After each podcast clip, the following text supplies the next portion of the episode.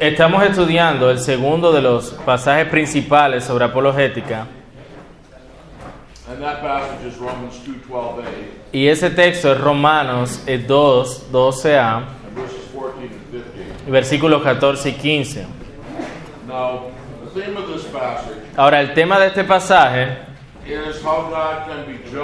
es cómo Dios puede ser justo en castigar a aquellos que nunca tuvieron la revelación especial. Y Pablo presenta esto. Primero nos presenta el hecho informado donde él afirma that those without the law sin que aquellos sin ley pecan y también perecerán. Habiendo visto eso, ve- veremos la objeción asumida. Assumed Decíamos que la objeción es asumida because it is not specifically stated, porque no es declarada. Perdón, no es declarada específicamente, pero aún así se puede ver que Pablo está asumiendo una objeción en Romano en el versículo 12, en la parte A. Él está claramente respondiendo a una objeción no mencionada in verses 14 and 15. en los versículos 14 y 15. And the objection is this Y la objeción es esta. ¿Cómo es que aquellos eh, sin ley? Cómo es que aquellos sin ley pecan y cómo es que perecen? And now, under this, notice first of all the fact of the objection assumed. En, en primer lugar, noten el hecho de la objeción asumida.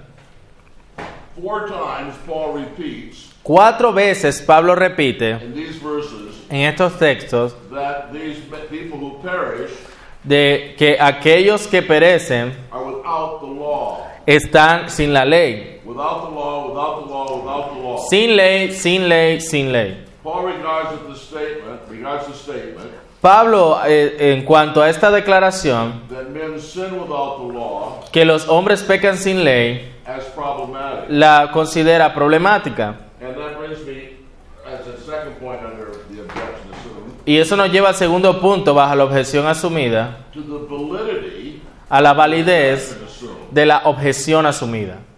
Paul regards the objection Pablo considera la objeción that men sin without the law en cuanto a que los hombres eh, que pecan sin ley as valid. como válida.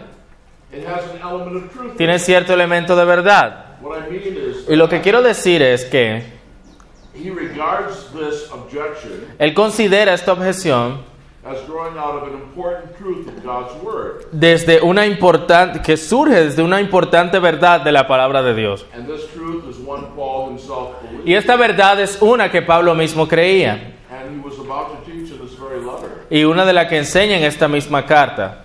The truth is La verdad es that one is strictly speaking, que si uno de manera est- estrictamente hablando without the law in every sense, está sin ley en todo sentido, there is no sin, entonces no hay pecado, no hay imputación de pecado y no hay que perecer por el pecado.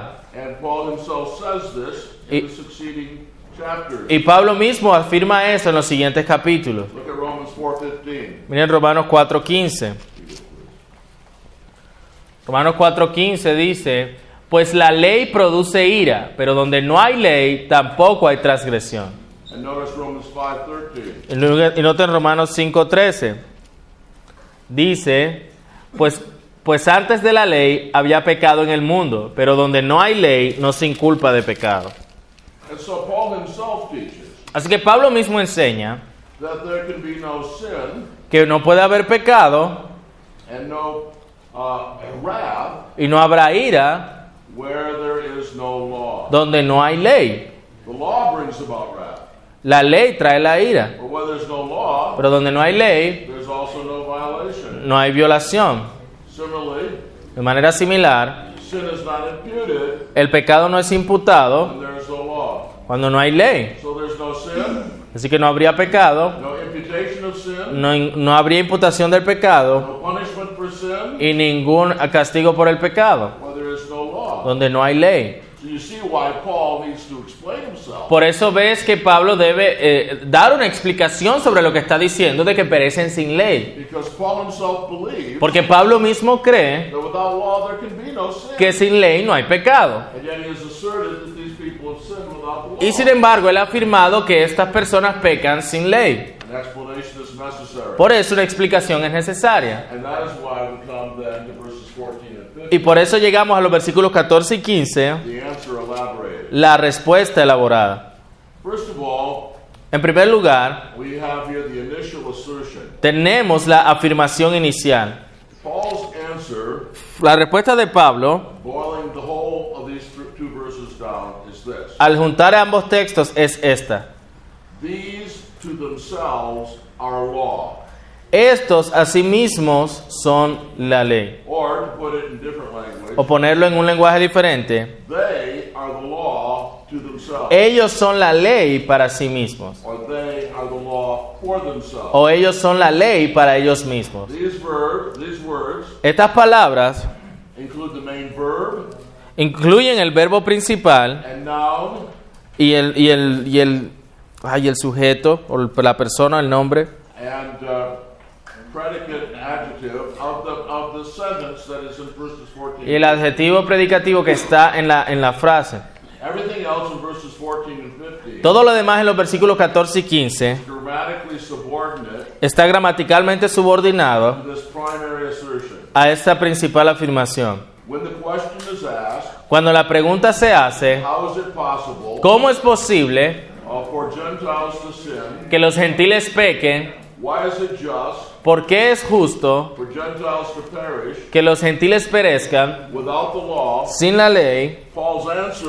Y la respuesta de Pablo es that in a certain sense, que en cierto sentido they have the law. ellos sí tienen la ley. They are the law for themselves. Ellos son la ley para sí mismos. Son ley para sí mismos. Now, this short statement teaches us several things Ahora, esta corta declaración nos enseña varias cosas about how the Gentiles are confronted with the law. acerca de cómo los gentiles son confrontados por la ley de Dios. En primer lugar, aprendemos sobre la realidad de su confrontación con la ley. Aquí en esta cláusula tenemos la, la respuesta simple de Pablo to the problem raised by verse 12a. al problema que surge desde el versículo 12, parte A. Los gentiles pecan, their sin is imputed, su pecado es imputado, ellos perecen por su pecado. Y esto ocurre y solo puede ocurrir porque ellos sí son confrontados por la ley de Dios. Ellos no son confrontados por ella como revelación escrita, pero sí son confrontados por ella. Ellos son ley para sí mismos. Ahora, si piensan en esa declaración, puedes empezar a ver a la luz de nuestros estudios anteriores lo que Pablo quiere decir. But now, we also learn the means of their conflict. También aprendemos los medios, no los significados, pueden tacharlo ahí, los medios de su confrontación con la ley. Pablo revela aquí los, los medios por los cuales ocurre esta confrontación con la ley. They are for themselves the law, Ellos son ley para sí mismos, o la ley para sí mismos, o a sí mismos. Ahora, la- la- el significado de esto se hace claro por medio de, de textos paralelos que se encuentran allí mismo. La ley es de ellos por naturaleza, They do instinctively, by es decir, la hacen instintivamente por naturaleza, las cosas de la ley. Or verse 15a, O el versículo 15, parte A, mostrando la obra de la ley escrita en sus corazones. And so John Murray says, Así que John Murray dice, the law of God confronts them la ley de Dios les confronta y se registra a sí mismo en sus conciencias por razón de lo que ellos son constitucionalmente y nativamente. Ahora, la relevancia de esto para la apologética cristiana debe ser clara. El apóstol enseña que los hombres que están sin revelación especial son confrontados en sí mismos con la ley de Dios. Ellos no pueden alegar que tenían ignorancia de la ley de Dios. La existencia de la ley de Dios y por lo tanto de Dios no necesita ser probada a ellos por argumentos racionales. Los argumentos racionales y la revelación especial clarifican e intensifican y les recuerda las demandas de la ley de Dios. Pero no es el origen de su conocimiento de la ley de Dios. Ese conocimiento de la ley de Dios es innato y natural en los hombres. But now, having seen the reality and the means Viendo la realidad y los medios de la confrontación que tienen con la ley de Dios, ahora debemos ver la identidad de la ley con la cual son confrontados. He asumido a través de todo lo que hemos estado diciendo que es la ley de Dios, de lo que Pablo está hablando aquí. But it might seem Pero puede parecer that uh, some other law could be in view. que otra ley sea la que se tenga en mente. But against this, we must say the following thing Pero contra eso debemos decir lo siguiente. Sin El pecado is the transgression es transgresión of the law of God. a la ley de Dios. Perishing El perecer takes place only toma lugar solamente at the hands of. En las manos de un Dios airado. In the clause under consideration, Bajo la cláusula, en la cláusula bajo consideración, there is, however, this problem. hay sin embargo este problema. The term law El término ley does not have the article. no tiene el artículo, no habla literalmente en el griego de la ley, sino simplemente de ley. Y en otros casos, ley también ocurre o se ve in verses 14 and 15 en los versículos 14 y 15 without the article. sin el artículo. La pregunta es entonces, ¿cómo deben ser estas apariciones de la palabra ley, de ley sin el artículo, cómo deben ser traducidas? ¿A qué se refiere Pablo con ley en la declaración? So-. Son ley para sí mismos. ¿Será ley en el abstracto? ¿Será la ley de Dios? ¿Será algo más? ¿Qué ley es esta con la cual los gentiles son confrontados? Antes de explorar estas preguntas, vamos a poner la información claramente frente a nosotros. Let's see if they have this. One? Nope, What are you looking for? It's not that the same that you have here? that right there. Oh, that's maybe the attempt. Oh, here, here. Oh, good. On page 40 of your notebook, En la página 40 de sus, de sus cartillas, you have a listing of the five occurrences of law ustedes tienen cinco partes donde aparece la palabra ley in verses 14 and 15. en los versículos 14 y 15. In the phrase, En la frase, who do not have the law, quienes no tienen la ley, in verse 14, en el versículo 14, there is no article, no hay artículo, cuando los gentiles que no tienen ley, but it is translated with the article pero es traducido con el artículo en algunas versiones, by the New American Standard. por ejemplo, en la New American Standard. In the second occurrences, En la, en la segunda aparición, in the phrase, the things of the law, cuando dice las cosas de la ley, o lo, el artículo está presente. Miren que en la Reina Valera aparece lo que es de la ley, plainly referring to the law of God. claramente refiriéndose a la ley de Dios. En la tercera aparición, uh, no article in the Greek. no hay artículo en el griego. These not having the law aunque no tengan ley, but again, the New American Standard una vez más la traducción que él utiliza eh, provee el artículo because it's plainly the law of God which is in question. porque está hablando de la ley de Dios, de, de eso es que se trata. En la cuarta aparición no hay artículo en el griego, They are law to themselves. ellos son ley para sí mismos. Y esa es de la que estamos hablando. But in the th- fifth occurrence, Pero en la quinta aparición, verse 15, en el versículo 15, in the phrase the work of the law, hablando de la obra de la ley, uh, el artículo está presente. Now, it's clear from this information Es claro, a partir de esta información, why the article should be supplied por qué el artículo debe proveerse en la, cuando aparece en la cuarta aparición. And that we must understand the reference to be Y debemos, hermano, que hubo con los teléfonos. Y la referencia debe ser to the law of God. a la ley de Dios.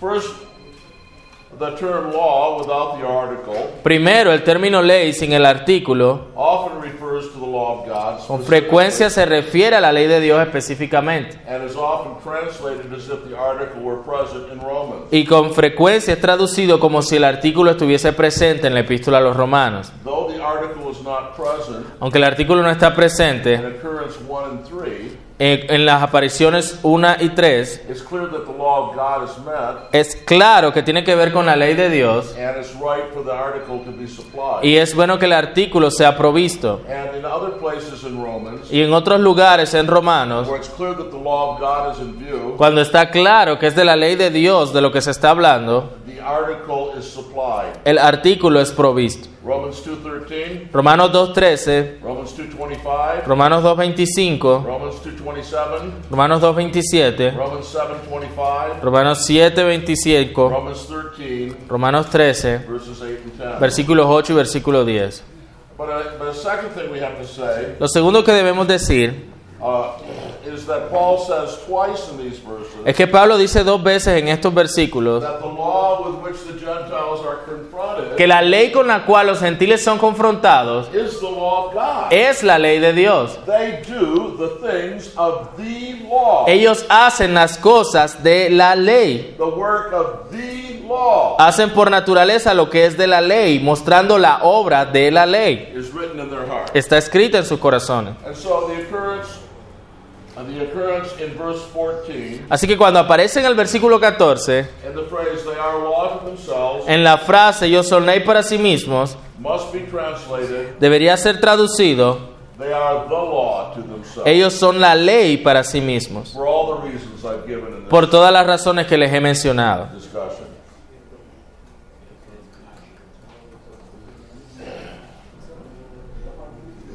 By way of application, Como aplicación, we may say podremos decir that Paul teaches in Romans 2 que Pablo enseña en Romanos 2, 14 and 15 14 y 15 the basic unity, la unidad básica, continuidad and identity e identidad of the law of creation de la ley de la creación o la ley de la the naturaleza law of the old covenant, con la ley del antiguo pacto and the law of the new y la ley del nuevo pacto. Gentiles Los gentiles have the law, tienen la ley, the law given to the Jews, la ley dada a los judíos, but they have the law, pero ellos tienen la ley, that very law written in their heart. esa misma ley escrita en sus corazones.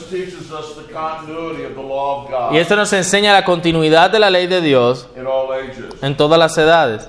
No, let's see. Do they have the? Yes.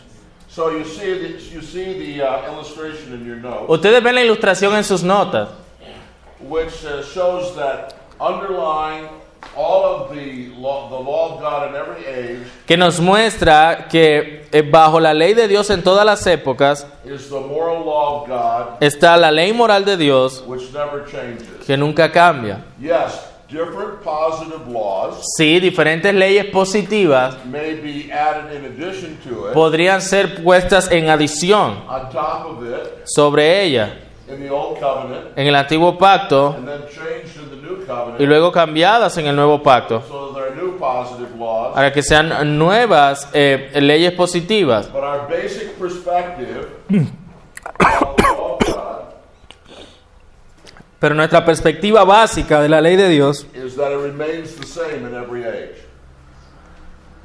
es que permanece igual en todas las épocas. Casi me ahogo aquí yo solo. And, and uh, this basic Y esta continuidad básica que se tiene en mente es contrario a las visiones dispensacionalistas de la ley de Dios.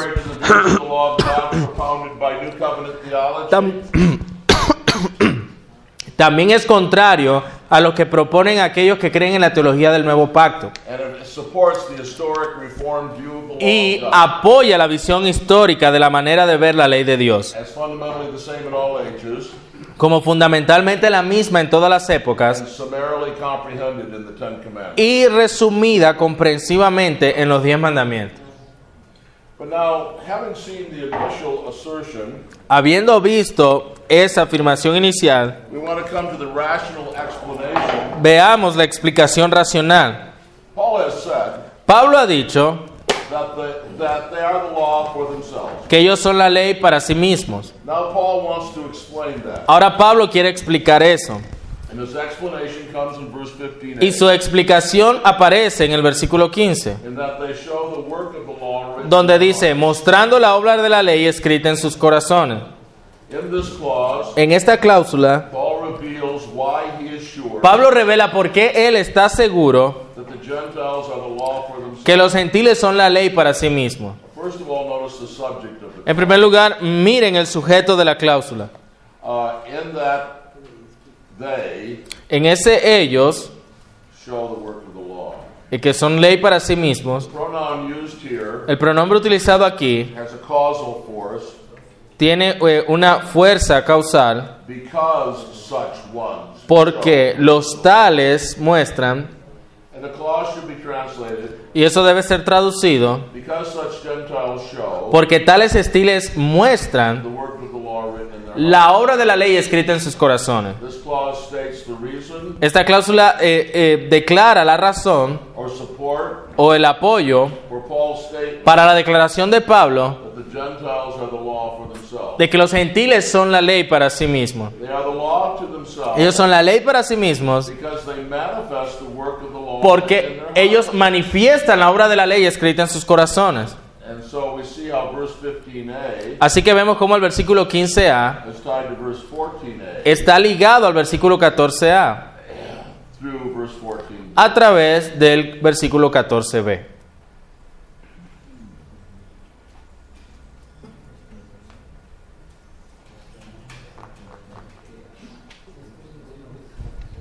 So you have the initial, you have the main assertion at the end of verse 14, Así que tienen la, la principal afirmación al final del versículo 14 and then you have the explanation in verse 15, y está la explicación en el versículo 15,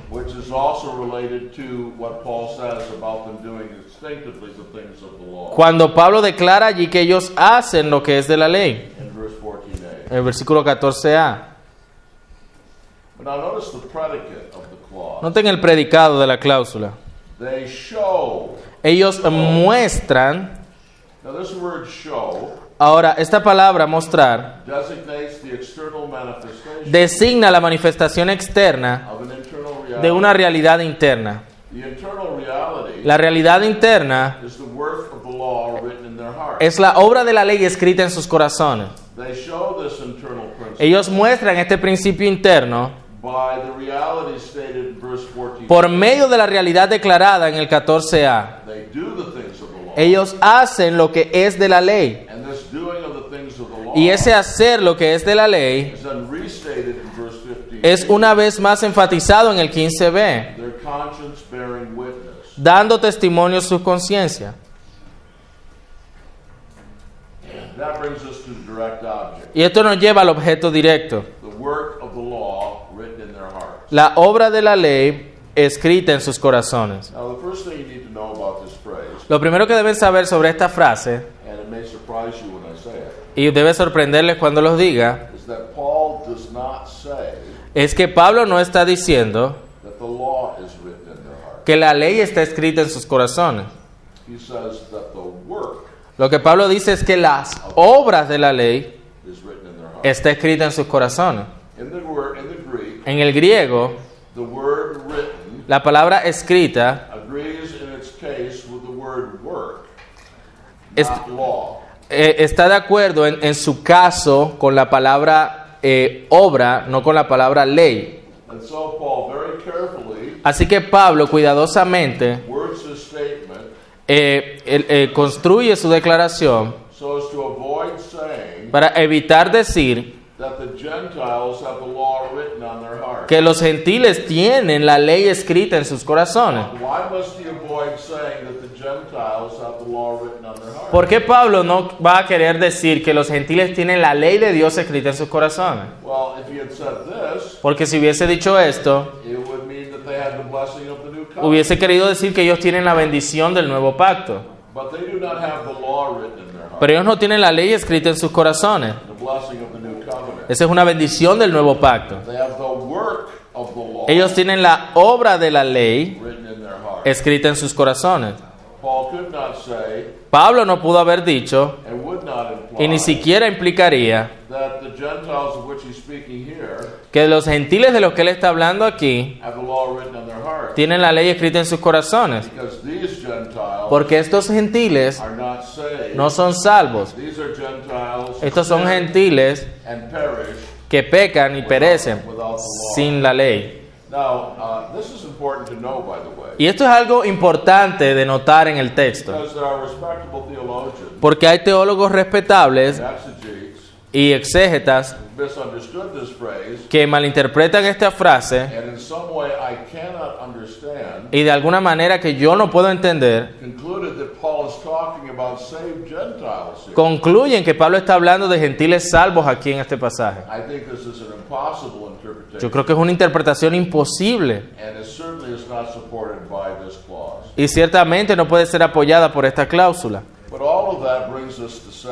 Pero todo eso nos lleva a decir, ¿a qué se refiere Pablo cuando dice la obra de la ley? Bueno, hay una postura que sostiene la mayoría y el mejor ejemplo de esa postura. Es eh, John Murray. And according to Murray, Y conforme a lo que Murray dice, uh, and according to this view, the work of the law aquí en esa postura la obra de la ley es simplemente la obra que la ley requiere de nosotros. Murray says Murray dice, las cosas requeridas y estipuladas por la ley están escritas en, sobre los corazones. Pero hay un punto de vista eh, menor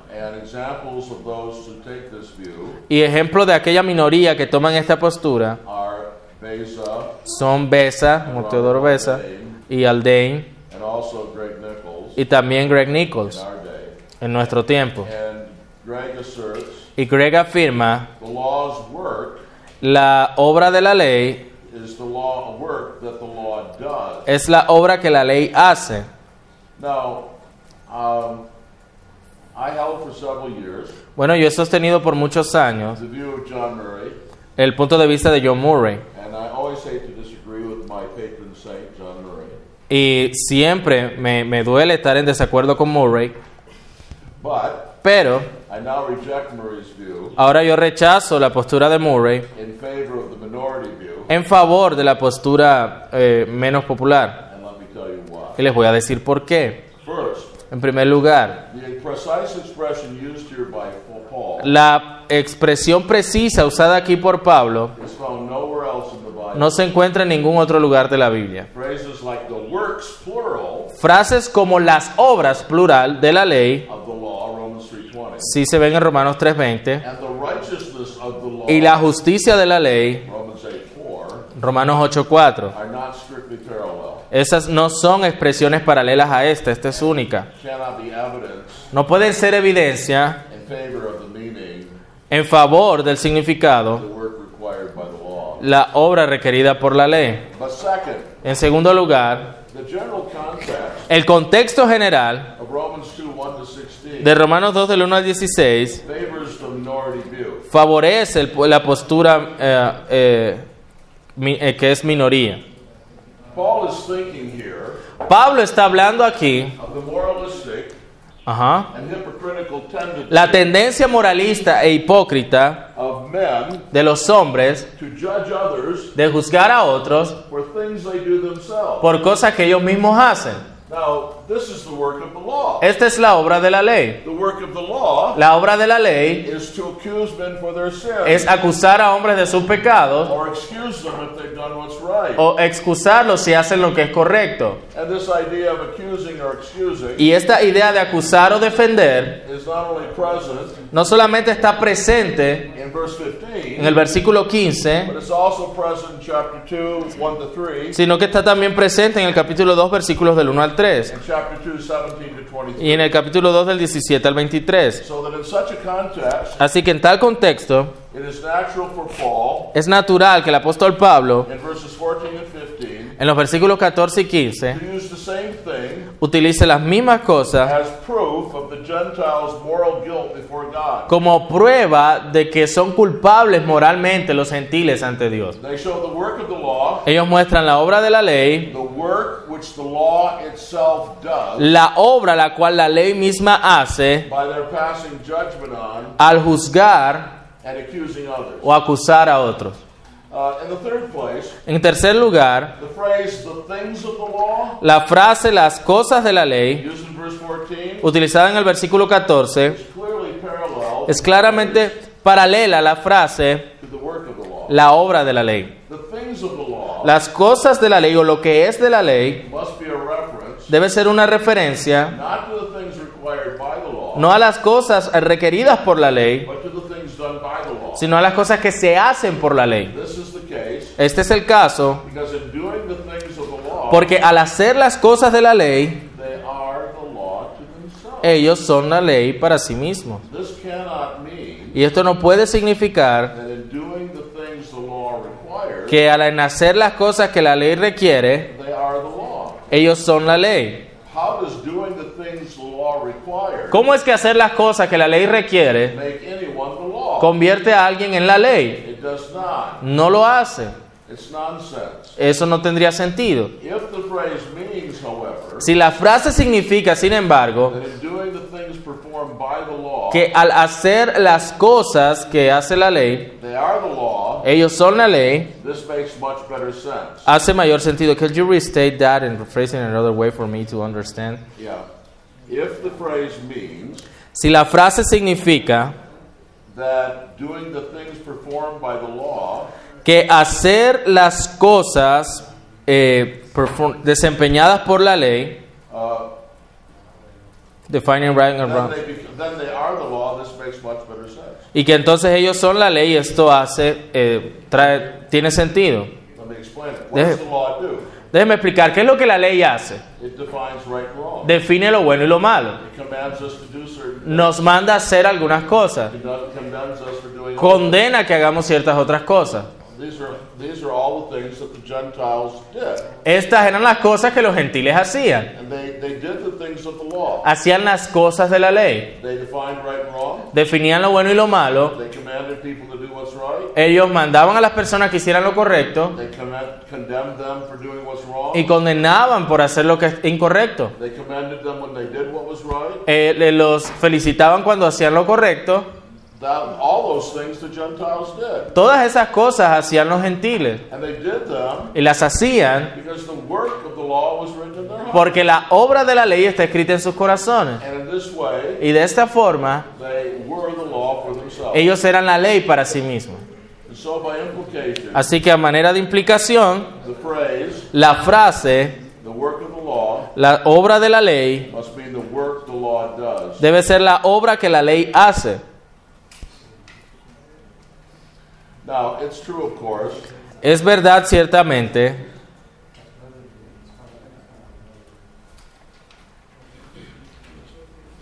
I'm gonna skip it. ok. Now, having explained these phrases, Habiendo explicado estas frases, it remains to be asked: continúa eh, la pregunta What is Paul thinking of de qué está hablando Pablo when he speaks of the things cuando él habla de las cosas o lo que es de and the work y de la obra which? Que la ley hace. Bueno, en el contexto inmediato,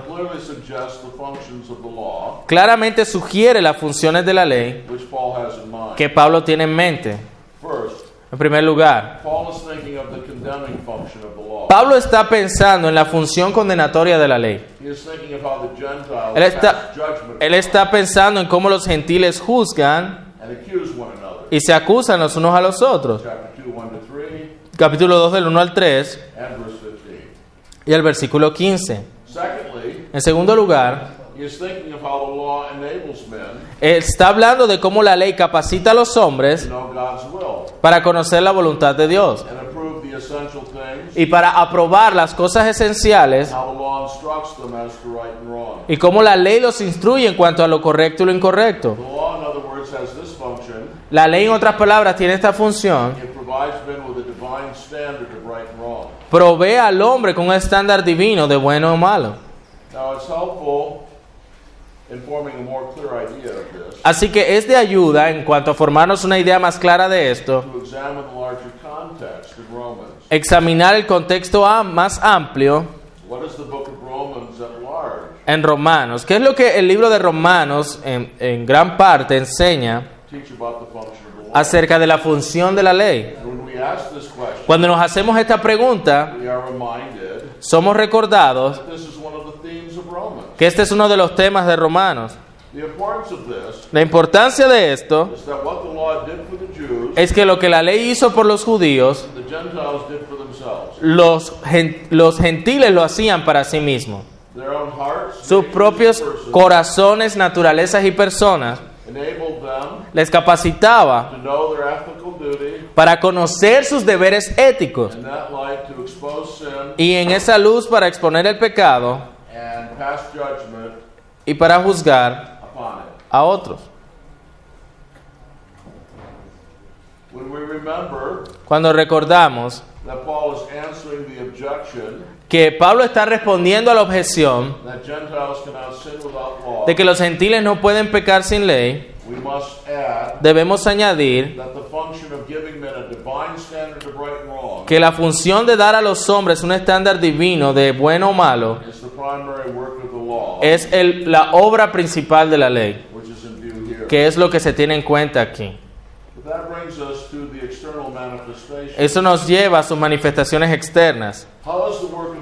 ¿Cómo es que la obra de la ley, written in the heart of men escrita en el corazón de los hombres, and as such como tal, invisible to anyone but God? Es invisible a todos menos a Dios? ¿Cómo se manifiesta? Well, as I said, Bueno, como les decía, this manifestation is first stated in verse 14 esta manifestación se presenta primero en el versículo 14, parte A, and then restated in verse 15b. y es otra vez mostrada en el versículo 15, parte B. And my point here Y mi punto aquí es simple, que debemos distinguir between what is written in the heart of men, entre lo que está escrito en el corazón de los hombres, which is God's work, lo cual es la obra de Dios, lo que es en la revelación natural, and and how this is manifested y cómo esto es manifestado in what the Gentiles do. en, en lo que los gentiles hacen. So, well, when the Gentiles do the things of the law, Cuando los gentiles hacen lo que es de la ley, when they uh, manifest the work of the law cuando manifiestan la obra de la ley o muestran la obra de la ley, by accusing or else uh, excusing one another, dice el texto eh, que se acusan o se defienden los unos a los otros, thi- this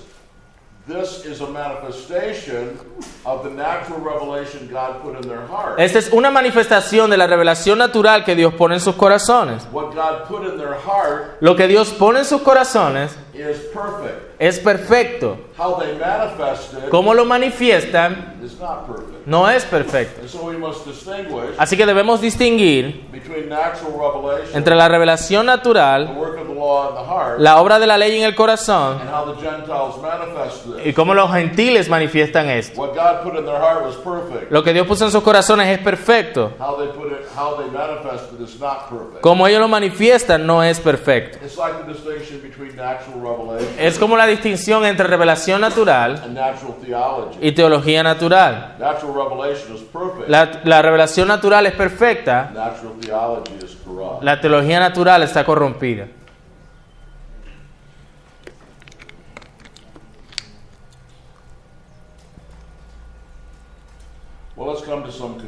Bueno, veamos algunas conclusiones. En primer lugar, este pasaje confirma the teaching of Romans 1 la enseñanza de Romanos 1 as to the reality of the knowledge of the living God. En cuanto a la realidad del conocimiento del Dios vivo en aquellos sin revelación especial. La obra de la ley está escrita en sus corazones. Y por lo tanto se confrontan ellos mismos both the precepts and penalties of the law. Con los preceptos y los castigos de la ley de Dios. Así que en ese sentido ellos conocen al único Dios verdadero porque ellos lo conocen específicamente en su posición de legislador o aquel que da la ley. Y aún más, ellos conocen a este Dios por la naturaleza y por medio de sus propios corazones. Así este conocimiento debe ser absolutamente universal entre todos los que lo poseen, entre todos los que poseen una naturaleza humana. Esta es la segunda conclusión. This passage brings to completion Este pasaje completa the teaching of Romans 1 la enseñanza de Romanos 1 concerning the source of their knowledge of God. en cuanto a su fuente del conocimiento de Dios. Romans 1 19 and 20 En Romanos 1, 19 al 20 emphasizes the external creation enfatiza la creación externa as the source of their knowledge of God. como su fuente del conocimiento de Dios. But here Paul emphasizes Pero aquí Pablo enfatiza in Romans 2 en Romanos 2 that internal creation, que la creación interna, es decir, la obra de la ley escrita en sus corazones, también les revela a Dios. So Kuyper is right Así que Kuyper tiene razón uh, que cuando dice que el hombre es tanto la fuente como el receptor de revelación. Kuyper dice, if the cosmos is the theater of revelation, si el cosmos es el teatro de la revelación, in this theater, en este teatro man is both actor el hombre es tanto actor and spectator. como espectador. Pero hay una tercera conclusión. This passage expands the teaching of Romans 1 Este pasaje expande la enseñanza de Romanos 1 as to the extent of their knowledge en cuanto a la extensión de su conocimiento de Dios. Not only do men know God, No solo los hombres conocen a Dios, but they have an extensive knowledge of the moral sino que tienen un conocimiento extensivo de los requerimientos morales de su ley. Now, this might be deduced Ahora, esto puede ser deducido from the fact that men, according to Romans 1 18 to 20, por causa de que los hombres, conforme a lo que dice Romanos 1, 18 al 20, knowing, know the character of the living God. conocen el carácter del Dios vivo, Since the moral law of God ya que la ley moral de Dios is simply the transcript of His character es simplemente la transcripción de su as carácter cuando viene a, a controlar la conducta, regular y controlar la conducta humana, el conocer a Dios verdaderamente es conocer algo de su ley. And all this is confirmed by Romans 2 12 to 15. Y todo esto es confirmado por nuestro texto, But it's also confirmed by Romans 1:32. pero también es confirmado por Romanos 1.31. Romanos 1:32 Rom- por Romanos 1.32. Romanos 1.32 assumes asume que los gentiles tienen un conocimiento extenso of the requirements of God's law. de los requerimientos de la ley de Dios. Dice de estos gentiles que conociendo, that those who practice such things perdón, quienes habiendo entendido el juicio de Dios, que los que practican tales cosas son dignos de muerte y no solo las hacen, sino que también se complacen con los que las practican. Now, verse 32 El versículo 32 concludes a lengthy list concluye una larga lista of the sins of the Gentiles. de los pecados de los gentiles. and Paul here says Y Pablo aquí dice that they know these things are worthy of death. que ellos saben, dice el texto, ellos entienden que estas cosas son dignas de muerte. And this knowledge, therefore, Y este conocimiento es, por lo of tanto, the law of God, de la ley de Dios, which, uh, of which Paul speaks, es el del, del cual Pablo está hablando and of which the Gentiles know, y de los cuales los gentiles conocen. if you look at the preceding verses, Si tú ves los versículos anteriores, includes violations of the tenth commandment. hay violaciones al décimo mandamiento. Paul mentions greed and envy. Pablo habla de codicias y de envidias. Violaciones al noveno mandamiento. Paul mentions deceit, Pablo habla de los engañadores, los murmuradores, gossips, and slanders. ujú, detractores. And violations of the eighth commandment. Violaciones del octavo mandamiento. Greed and envy. Una vez más en codicia y envidia que llevan al robo. Violations of the sixth commandment. Violaciones del sexto mandamiento. condemns them for malice, murder, strife, and being unmerciful. Cuando habla de homicidios, contiendas. Incluye violaciones del quinto mandamiento. Paul accuses them of being disobedient. Pablo los acusa de ser desobedientes a los padres. And then he sums up the general violations of the first four commandments Y luego resume todas las violaciones de los primeros cuatro mandamientos cuando dice que son aborrecedores de Dios, injuriosos, soberbios y altivos. Scripture then testifies La escritura entonces testifica la idea that along with the knowledge of God que junto con el conocimiento de Dios and rooted in it, e enraizado en él, there is a many-sided revelation hay una revelación que tiene varios lados of the moral requirements of God's law de los requerimientos morales de la ley de Dios planted in man by creation. plantados en el hombre por la creación. Uh, I, I, I anticipate an objection to this. Yo anticipo una objeción a esto. And, and that objection is this. Y esa objeción es esta. Well, but if you look at men in different societies, Bueno, pero si ves a los hombres en diferentes sociedades, you see all sorts of differences between what they consider sin and criminal and what they don't. tú, tú ves muchas diferencias en lo que ellos consideran pecaminoso y criminal y lo que no. So in this society, this is considered murder, So, en tal sociedad esto es considerado asesinato, but in this other society, it's not. pero en esta otra sociedad no. But remember what we're saying. Pero recuerden lo que estamos diciendo aquí. We're, we are not talking about how this, about the distorted manifestation, Estamos, ah, what was that again? I'm sorry. the distorted manifestation. Estamos hablando de que eso produce una manifestación dis- distorsionada. How men who suppress the truth and unrighteousness Hemos visto cómo los hombres suprimen con injusticia la verdad. manifest this work of the law in their heart. Eso manifiesta y así manifiestan la obra de la ley en sus corazones. Of course, there are all sorts of distortions Por supuesto, hay todo tipo de distorsiones in various human societies. en diferentes sociedades humanas. So that uh, while murder is generally considered sin, Aunque el asesinato es, eh, es mayormente considerado como pecado, in Hitler's Germany, en la Alemania de Hitler it wasn't murder to murder a Jew. no era asesinato si tú matabas a un judío. Well, you see, the point that I'm making is El punto que estoy tratando de darles es este. we cannot judge No podemos juzgar what is in people's hearts lo que está en el corazón de las personas from the way that it's manifested en la manera en que es manifestado, in their philosophies and en ideas, sus filosofías e ideas, or even in their moral conduct. o incluso en su conducta moral. And so, uh, when Paul says Así que cuando Pablo dice that they're guilty for all these things, que ellos son culpables de todas estas cosas, when the whole Bible substantially teaches en cuanto a lo que la Biblia sustancialmente enseña, that they know the whole moral law of God, de que ellos conocen toda la ley moral de Dios, then, then we must not object to that así que no debemos objetar a on eso the basis of how they act, en base a cómo se comportan what they say, o lo que dicen, because by definition, porque por definición they are all of that to- ellos toman todo eso suppressing the truth and unrighteousness. suprimiendo con injusticia la verdad. Y la obra de la ley, written in their hearts escrita en sus corazones, is more clear es más clara y extensiva than they would ever admit. de lo que ellos admitirían.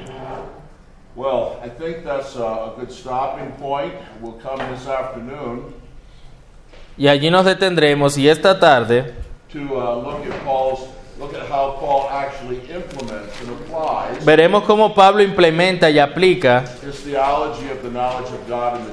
su teología del conocimiento de Dios en los gentiles in the very interesting passage of Acts 17. en el interesantísimo pasaje de Hechos 17. But right now, Pero por ahora uh, uh, uh, tomaremos algunas preguntas. Sí, hermano. Eh, En el contexto de Romanos 2, del juicio de Dios, Dios dice que Él va a recompensar tanto a gente mala, pero también va a recompensar a gente que haga lo bueno. ¿Quiénes podrían ser ellos? ¿En qué parte, hermano? Romanos capítulo 2, del 6 al 11. He's asking about Romans 2 from 6 through 11 when he says that God is going to reward those who do good. Yes. Who, who is he talking about here? There. Um,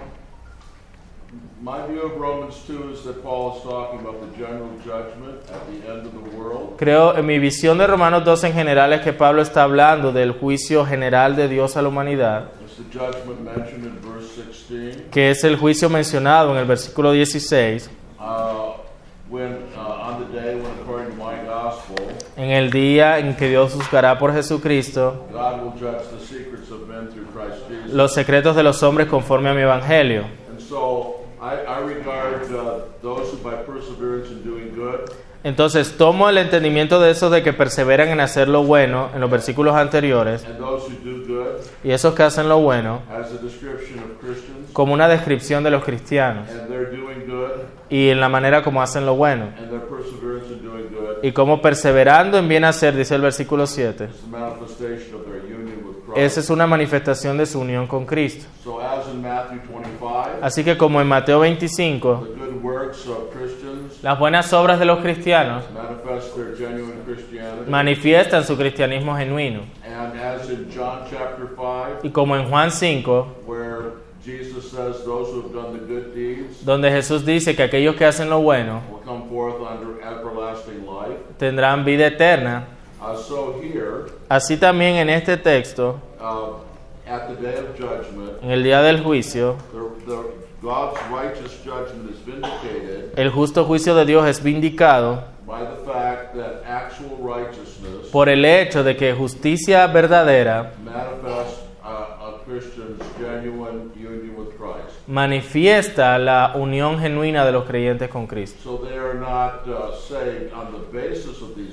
Y ellos no son, aunque no son salvos sobre la base de estas buenas obras, sin embargo, estas buenas obras son la manifestación de su fe y manifiestan el justo juicio de Dios en el día final.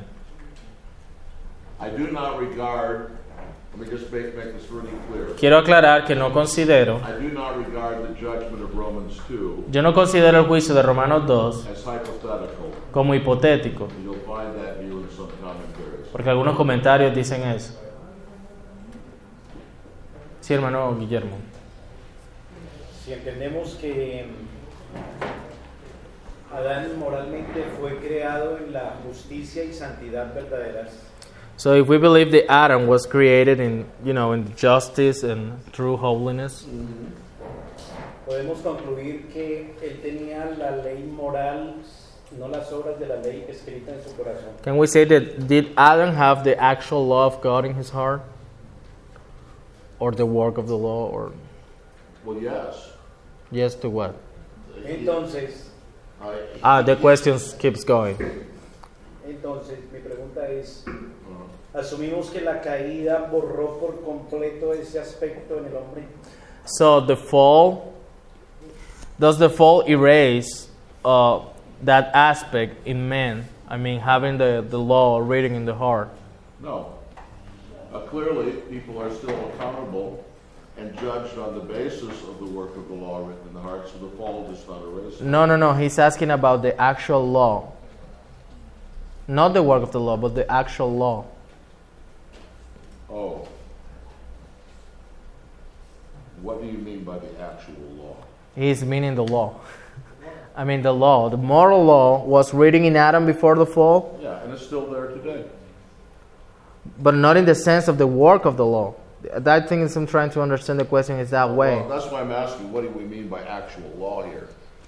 Eh, de- queremos decir es la ley moral de Dios como tal escrita. Estaba escrita en el corazón de Adán antes de la caída, es la pregunta. Es- eh, o sea, podemos asumir que siendo creado él en, en perfecta So because he's saying that Adam was created in perfect justice and holiness. Tenía entonces la ley moral. en Does su corazón. Adam have the moral law in his heart before the fall? Are you asking that, did he have the law of God written in his heart like we do in the new covenant? La Pregunta es si la tenía escrita como nosotros en el nuevo pacto. Sí, Yes. No, not exactamente. No, no exactamente. Because the blessing of the new covenant Porque la bendición del nuevo pacto is permanent, es permanente. Entonces no es exactamente la misma porque en Adán hubo un cambio. So, However, sin embargo, um, it's true. es, es verdad. Let's think about this in terms of natural revelation Pensemos en esto en términos de revelación natural and its human manifestation. y en su manifestación humana. Uh, so, uh, before the fall, Antes de la caída, Adam had both the natural revelation of God's law Adán tenía una, Adán tenía una revelación natural de la ley de Dios y su vida se conformaba perfectamente a esa revelación natural. Pero luego de la caída, the natural revelation remained, la revelación natural permanece, but the, the, but pero la conformidad manifiesta no longer was present. ya no estaba presente. Gracias.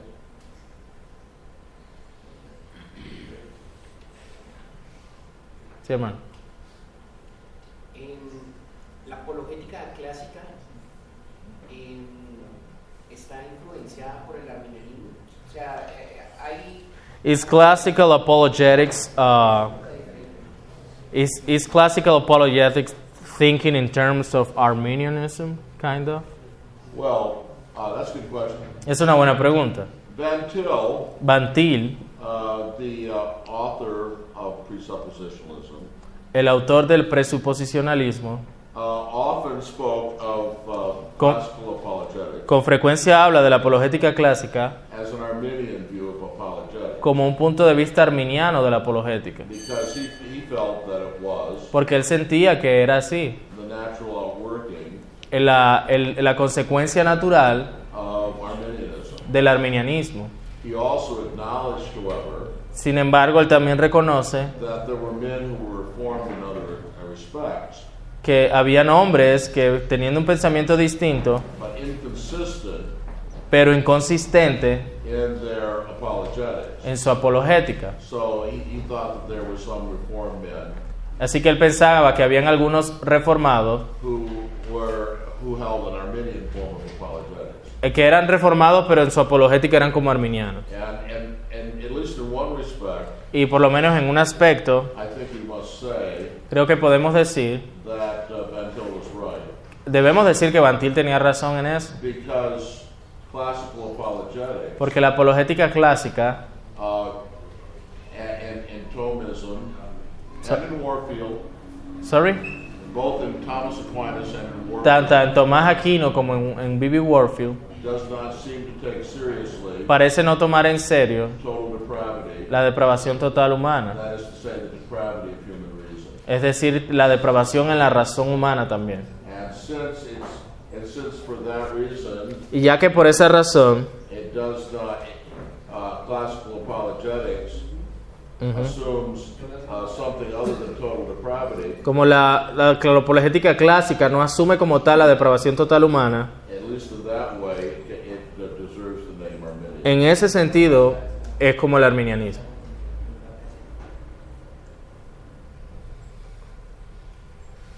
Eh, pastor, eh, hemos entendido que en Romanos se nos explica que el hombre eh, no tiene la ley escrita en su corazón, sino las obras de la ley en el corazón. La obra, ¿sí? la obra singular, la obra de la ley. La obra de la ley. La Ujú. pregunta es, si eso es así, y el ser humano puede distinguir entre lo bueno y lo malo a causa de esa obra escrita en su corazón, ¿cuál es el estándar contra el, contra el que el impío compara qué es bueno y qué es malo? Ok, ¿cómo fue otra vez? Sí, eh, los seres humanos tenemos en el corazón o So human beings, you know, natural men have the the work of the law written in his heart. las obras de la ley y con esas obras de la ley se puede determinar qué es bueno y qué es malo. So he determined in that with that work of the law what is good, what is wrong and right. Yes. Pero para determinar qué es bueno y qué es malo debe haber un estándar. But for you to determine what is right or wrong, you need a standard. ¿Cuál sería ese estándar? Si, Wha- si la ley no está en el corazón. What is the standard for the natural man? Well, the work of the law here in his heart includes that standard. La obra de la ley en su corazón incluye ese estándar. Uh, what, so, what the work of the law, La obra de la ley, as I explained it, como lo he is explicado, what the law does. es lo que la ley hace. ¿Y qué es lo que la ley hace? It gives us a standard of right and wrong, Nos da un estándar de bueno y things. entre otras cosas. And so Paul is saying Así que Pablo está diciendo que los gentiles se proveen a sí mismos con el estándar divino de bueno y malo, en las bases de cómo Dios los hizo. Sobre la base de cómo Dios los hizo.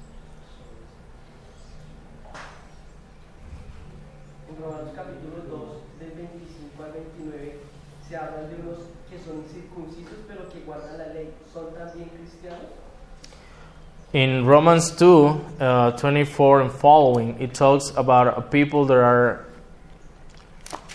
I, I forgot the word in English. One who is not circumcised. Yeah, uncircumcised. Yeah, thank you. The ones who are uncircumcised, but they do the work of the law. ¿Cuál era la pregunta una vez ahí, hermano? Si eran creyentes. Son cristianos? Are those uh, believers there? Yes. Sí, sí son cristianos. Uh,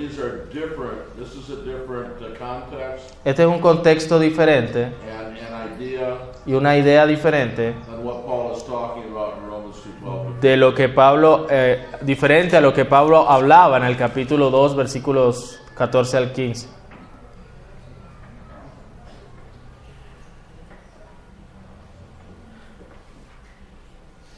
Sí, hermano, habla. La ley del nuevo pacto, ¿qué tipo de ley tenían los creyentes antes de Moisés? What kind, what kind of law does the people or the believer had before Moses? The moral law of God.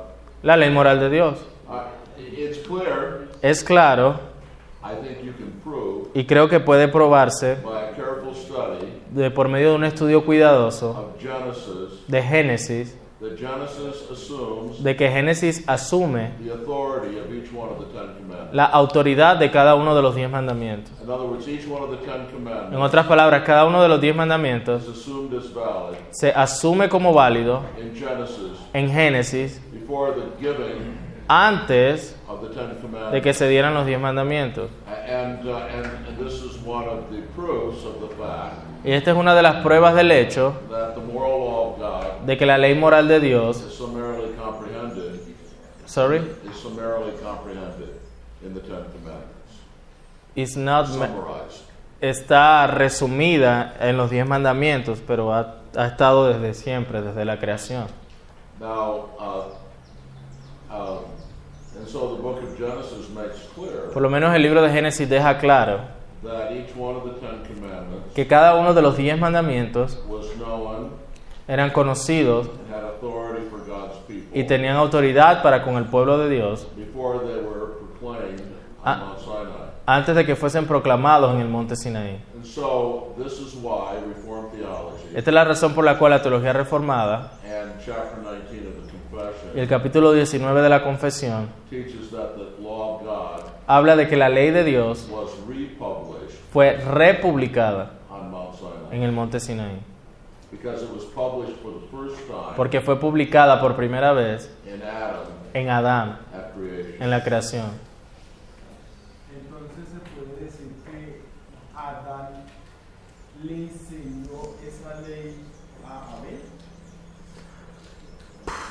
So does Adam he te- does he does he I don't remember the verb in the past tense. Well, does he teach that law to his son Abel? See? Mano dice que sí. Just just yes, that's it. Well, well, I mean, we have to assume that he did, Debemos asumir que sí lo hizo, uh, because there seems to be porque parece haber not just a innate sense of the law of God among God's people, un sentido de la ley de Dios en el pueblo de Dios, but a moral tradition. pero una tradición moral. And so, for instance, Por ejemplo, uh, not committing adultery. no cometerás adulterio. And uh, the keeping of the Christian Sabbath, y el guardar el día de reposo o el día de reposo en el séptimo día eh, eh, es evidente que era algo que se conocía a través del libro de Génesis. So I assume that he did, Entonces yo sí asumo que hubo una enseñanza de esa ley.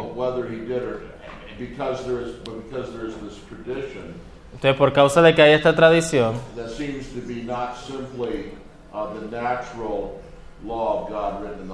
parece no ser simplemente eh, la ley natural de Dios escrita en el corazón, but, but to include things that cannot be known from the heart, pero también incluía cosas que no se- podían ser conocidas por el corazón, like the division of human time into seven-day periods called weeks that end with the Sabbath. como por ejemplo dividir los las semanas en siete días que terminan con el sábado. And, and so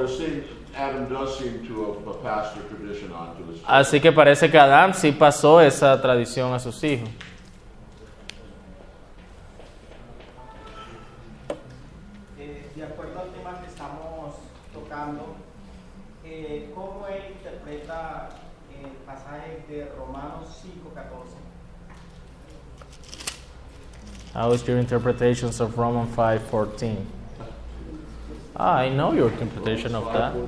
I was in a class when you were explaining that. That was very good.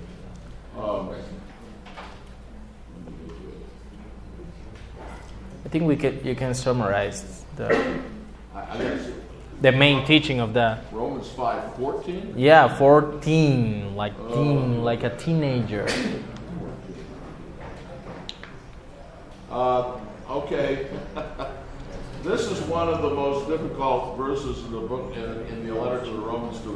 Este es uno de los, de los versículos más difíciles en la epístola a los romanos de explicar. Quite honestly, I was puzzled over it for many, many years. Y honestamente eh, eh, tenía dudas sobre su significado por muchos, muchos años. But it's a great question Pero es una buena pregunta.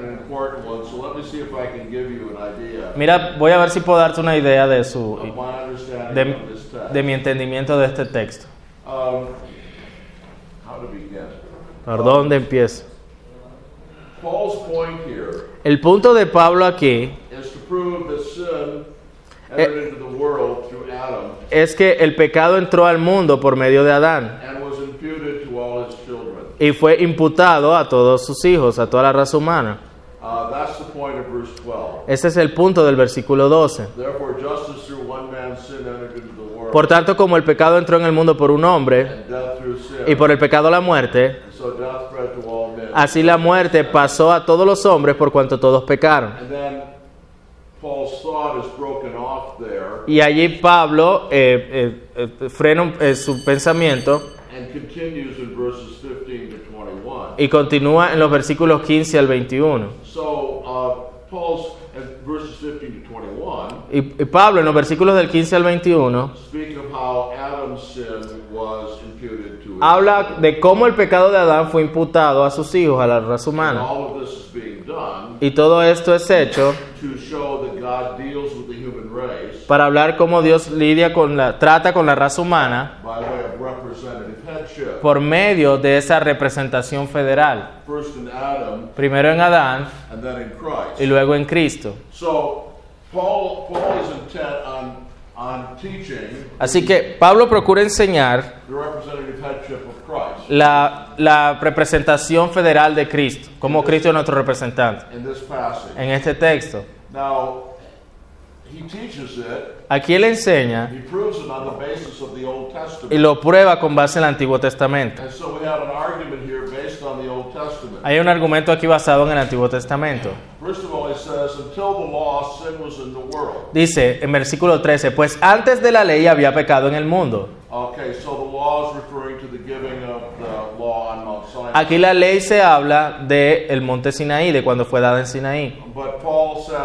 There was already sin Pero Pablo dice que ya había pecado in the world en el mundo before the giving of the law. antes de que fuese dada la ley. And there could not have been sin or its punishment Y porque no podía haber pecado su castigo if there was no law. si no hubiese ley. And yet he says in verse Y 14, dice en el versículo 14, death reigned from Adam until Moses, no obstante reinó la muerte desde Adán hasta Moisés, aún en los que no pecaron a la manera de la transgresión de Adán. Y estas son las palabras claves, por supuesto. Lo que está diciendo es esto. Entendemos por qué Adán pecó y murió. Porque Dios vino a Adán y le dio una ley. Dice, si tú quebrantas esa ley, vas a morir. Adam breaks the law, Adán, quebra- Adán quebran- quebranta la ley y Adán muere.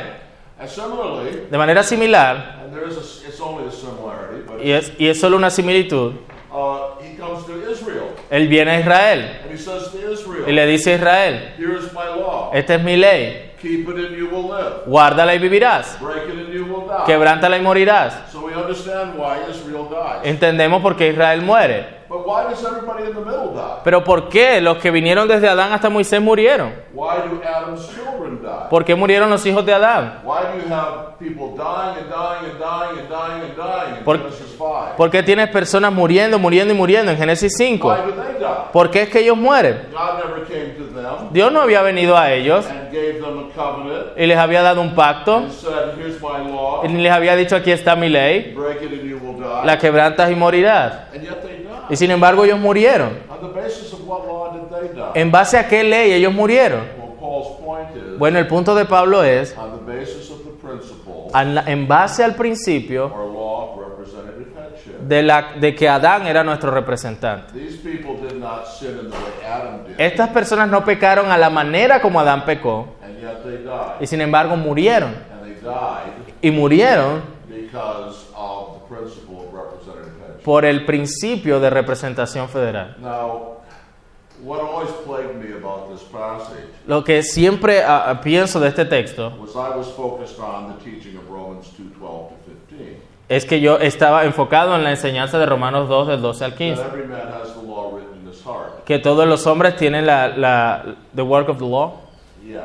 la obra de la ley escrita en sus corazones. But that's not what Paul is thinking about. Pero de eso no es de lo que está Pablo pensando aquí.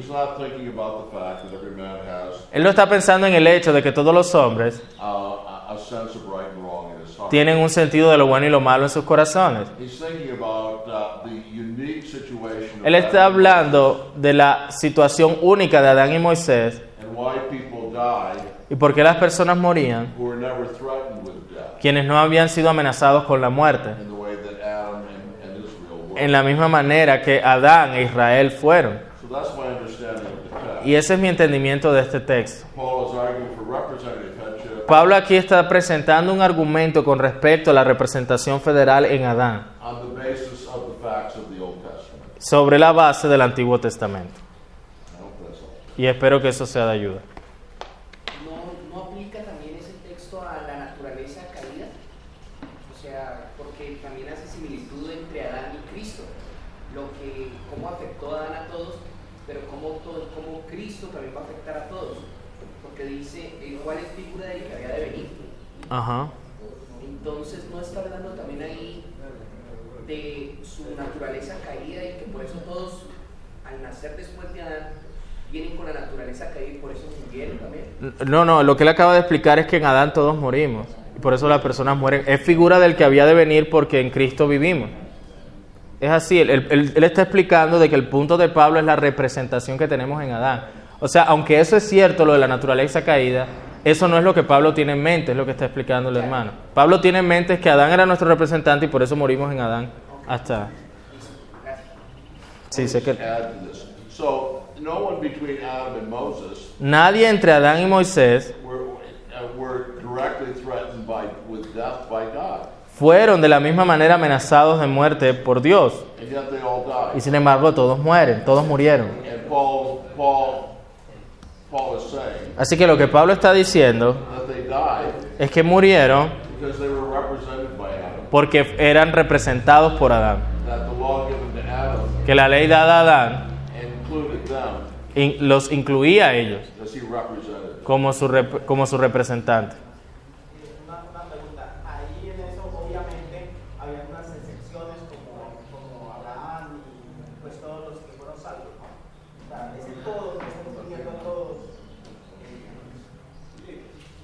Uh, when he's saying that, bueno, dice donde la, le reinó la muerte desde Adán.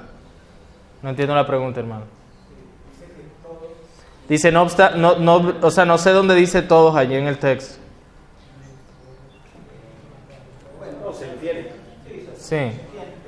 Creo que lo que le está diciendo, hermano, creo, Ajá.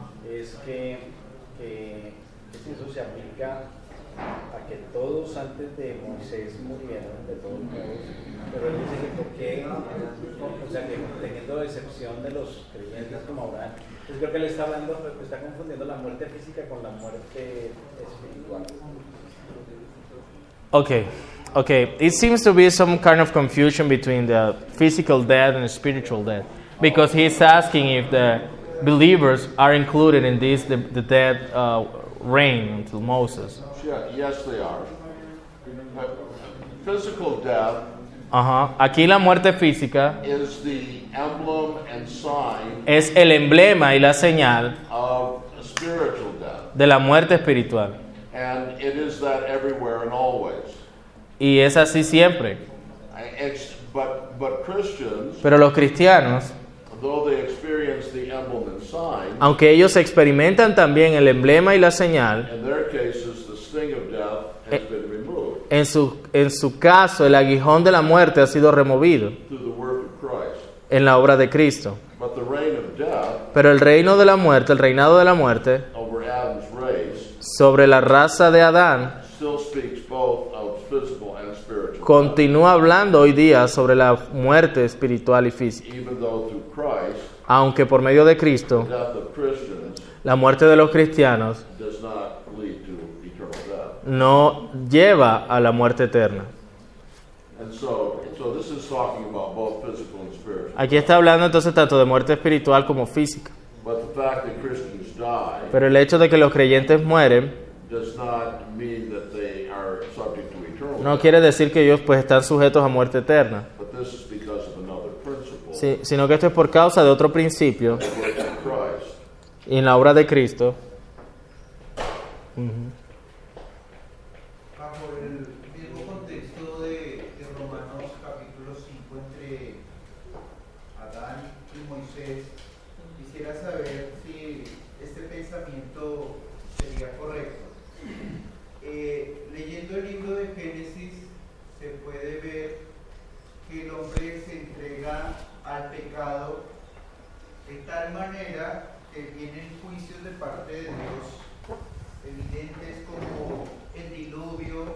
He said that in Genesis you can read the people are, you know, is, are, are delivering themselves to sin, and we can see that in the, the visible judgments like the, the, the flood, the flood. como la Noah, what was happening in the time of Noah? The, the flood? Flood? What? You understand. la torre de Babel y la confusión, The Tower of Babel and the confusion, la destrucción de Sodoma y the destruction of Sodom and Gomorrah. Cuando llega la ley y el conocimiento de la ley, podríamos decir que hay una restricción del pecado So can we say that when the law came, it started like a restriction for sin? Like a restriction of sin? When the law came, we don't see uh, uh, more of those kind of judgment that we see through Genesis. Oh. He's asking if the law bring with itself a restriction, a kind of a restraint action of, of, of the law, restraining Well, the restraining law action. is certainly supposed to restrain sin. Sí, se supone que la ley es de restringir el pecado, Um, Pero también, de acuerdo a lo que Pablo dice, stirs up sin. an- a- anima o produce el pecado. Romans chapter 7, En Romanos 7 lo dice, Romans chapter 5, Romanos 5, Galatians chapter 3. Gálatas 3. And so, yes, the law was supposed to, the, the law was, in one sense, given to restrain sin. Así que la ley sí fue dada en un sentido para restringir el pecado, It was also given to reveal sin embargo fue también dada para revelar el pecado en una manera clara. And to, and to show us, but at the main purpose of the giving of the law Pero el propósito principal cuando la ley fue dada was to show us our need for the coming Redeemer. era para mostrar la necesidad del Redentor que vendría, Because it could never de que nunca podríamos deshacernos del pecado eh, por, en, en nosotros mismos.